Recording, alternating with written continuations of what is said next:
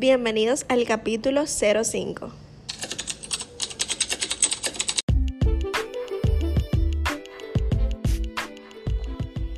Hello, estás escuchando Odonto Space Podcast. Una conversación entre tres colegas con muchísimas dudas, temas de interés para nuestro crecimiento profesional. Si eres odontólogo, estudiante o simplemente quieres orientarte sobre la salud bucal, quédate y sigue disfrutando.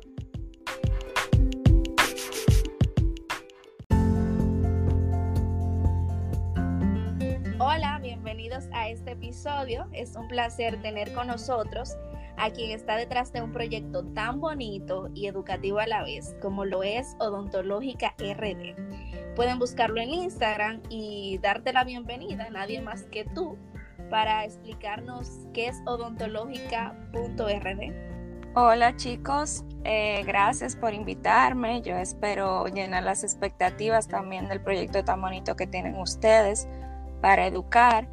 Precisamente de eso trata mi proyecto. El fin es educar en específico a estudiantes de odontología, acompañarlos en su proceso y también tener eh, una referencia del camino que todos pasamos y así puedan sobrellevarlo de una mejor manera. Muchísimas gracias por gracias la invitación. Gracias a ti.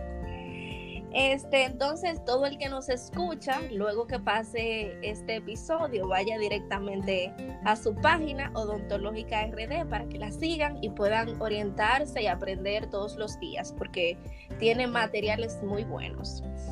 Eh, el episodio de hoy vamos a hablar un poquito sobre esos trucos, esos consejitos que a todos nos va bien para calmar ese paciente o para tener una cirugía exitosa, por así decirlo.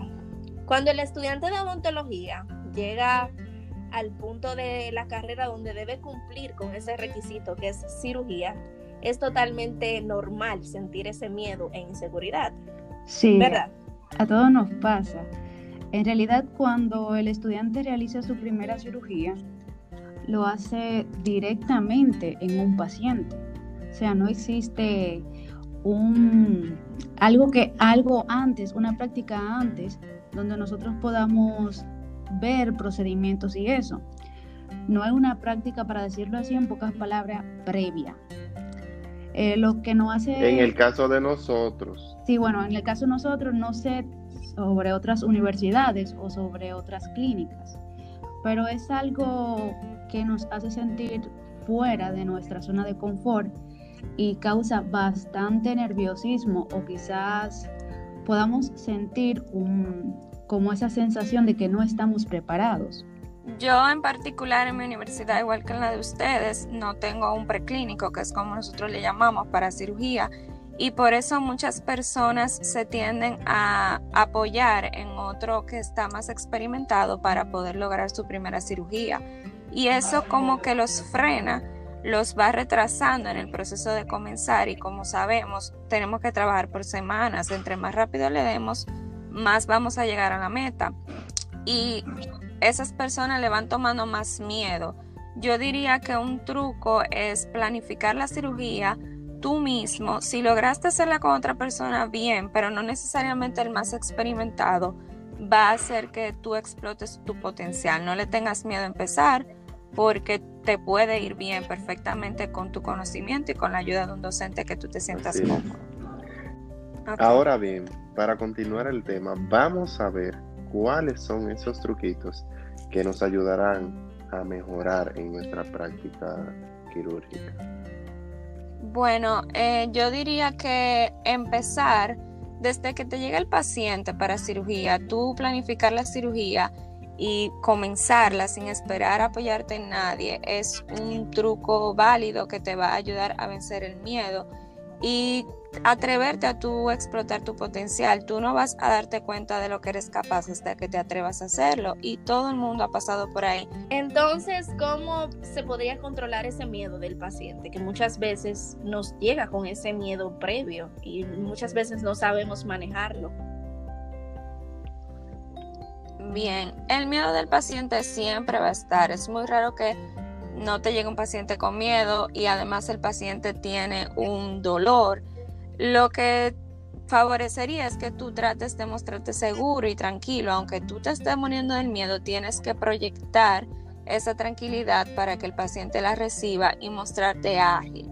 Después de ahí, ese paciente va a sentir un cambio en su confianza, a ver que tú tienes el control de la situación y también comunicarle al paciente cada vez que se vaya a proceder a algo con palabras media tranquilizadoras va a hacer que el paciente se sienta más cómodo y pueda controlar ese miedo y no transmitírtelo a ti porque es una doble vía. Sí, es cierto. Sí, yo digo que el trabajo entre paciente y odontólogo debe estar eh, con la misma seguridad, porque un paciente inseguro te la pasa a ti, un odontólogo inseguro se la pasa al paciente. Entonces debe haber un equilibrio de un conocimiento 100% del odontólogo e informarle bien al paciente. Entonces, eh, ¿podrías darnos un ejemplo de cómo tú calmarías un paciente odontológica? Bueno, eh, sí, eso mismo que le estabas diciendo, me funciona mucho irle comunicando al paciente lo que yo voy a hacer, por ejemplo, el momento de anestesiar, que uno se va a referir como punción. Si, por ejemplo, estamos en el nervio alveolar superior, tú le explicas al paciente cuál va a ser la, la sensación del pullón, que puede respirar por la nariz, sostener el aire y que va a pasar rápido. También trata de que el paciente se sienta como que a ti te duele por lo que él pueda estar pasando y le masajeas el área cuando tú termines y que él sienta que no es un objeto, sino más bien que hay un trato humano. También si el paciente en cualquier tipo de procedimiento, hay veces que lo tenemos mucho tiempo con la boca abierta, has de saber que la puedes cerrar y que tú sabes que él puede estar cansado y masajéale la mandíbula y que se tome ese tiempo para él ver que tú estás preocupado por él. Así es. Ahora bien, ¿qué otra cosa podríamos hacer para durante el proceso el paciente tenga una, más confianza con, con el estudiante o el odontólogo? Bueno, eh, el paciente durante todo el procedimiento él va a tener su miedito. Ya tú hacerle saber que están casi terminando y como que hacerle saber que falta poco es algo que va a ser útil para que él sienta que él también está trabajando contigo, que el tener la boca abierta, el mover la cabeza, él está formando parte del equipo y también tratarle de hablar en tercera persona, que tú eres el operador y él el colaborador. Así es algo que él se siente parte del proceso y le da más confianza y le elimina el miedo. Así es. Continuando, eh, ya pasando específicamente a nosotros como operadores, es recomendable como operador ingerir comida antes de un procedimiento. Yo soy fiel creyente de que sí. yo soy una persona que se marea muy fácil. sí. Hay que, yo siempre garantizo que esa comida antes de la cirugía esté, o si no, bueno, nunca me ha pasado que he entrado a una sin comerme, aunque sea algo, sino tener una mente en el bolsillo. Hay mucha gente que se ha desmayado frente a mis ojos en ese quirófano. Es muy importante sí comer. Sí, porque es muy gráfico, más que todo, el procedimiento es gráfico y muchas veces el cuerpo traiciona, como por ahí dicen. No, y también al estudiante eh, no, no había visto algo tan crudo en, el sentido. Sí. Exacto. Este, otra cosa que nosotros como operador o como estudiante debemos hacer es organizar nuestra mesa de trabajo con el instrumental adecuado, el que vamos a utilizar muchas veces yo veo esos, esos estudiantes que ponen todo el instrumental de cirugía y van a hacer algo simple, no lo necesitan todo. Entonces hay que ahorrar ese, ese tiempo en nosotros buscar ese instrumental adecuado. Muchas veces tenemos asistente, pero no siempre es el caso. Entonces, si tenemos eh, nuestra mesa organizada, es mucho más fácil. El paciente no se pone nervioso al ver que tú buscas muchas cosas y es mucho más fácil el proceso. Así es. Vivian, si menos recuerdo, yo creo que yo estaba cursando esa materia de cirugía y creo que tú fuiste o, una de tus compañeras fueron como para asociarse en cuanto a la cirugía, asociarse y tomarme de apoyo en un momento porque es bien incómodo. Sí. Eso que dice Vivian es verdad, que uno tiene que sentirse cómodo hasta con la bandeja de trabajo para tú proyectar la agilidad, eso es fundamental. Y también es un buen consejo analizar el área en la que tú vas a intervenir para tratarlo de hacer de la mejor manera y que tú evites pasar por más trauma al paciente. En cualquier cirugía, el dolor post quirúrgico viene por todo lo que tú le hiciste al paciente en la boca y analizar el área donde tú vas a intervenir es algo que evita el dolor que él va a sentir luego. Exacto.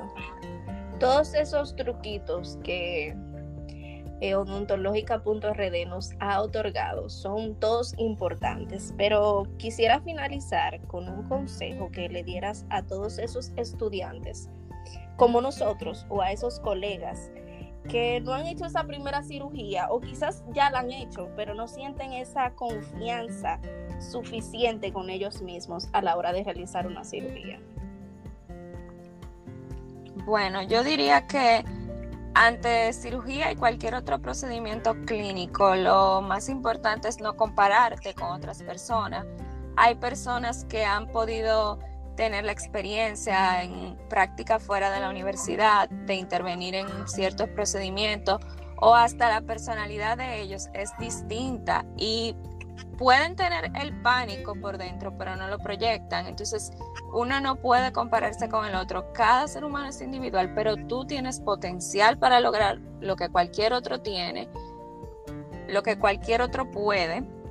Y compararse lo que le va a dar es más largas a que tú inicies lo que mencionaba al principio, que te va a dar más miedo si le das larga y te va a llevar a ofrecerle un peor servicio a tu paciente porque va a tener tu autoestima afectada. Enfócate en cómo tú puedes avanzar en tu propio camino porque esto es algo individual, aunque uno tenga muchas personas que nos dé la mano en el trayecto. Y nada, básicamente eso. Compararse no ayuda en absolutamente nada. Excelente. Totalmente de acuerdo. Gracias por estar aquí. De verdad, a todos los que nos escuchan, pasen por su página de Instagram para que, como dije anteriormente, vean todo el material importante y bueno que ella tiene con, todos ustedes, puede ofrecerle. Muchas gracias por estar aquí, corazón. Un placer. Un placer para mí, gracias y asimismo su proyecto que siga avanzando, que tiene muy buen propósito. Amén. Gracias.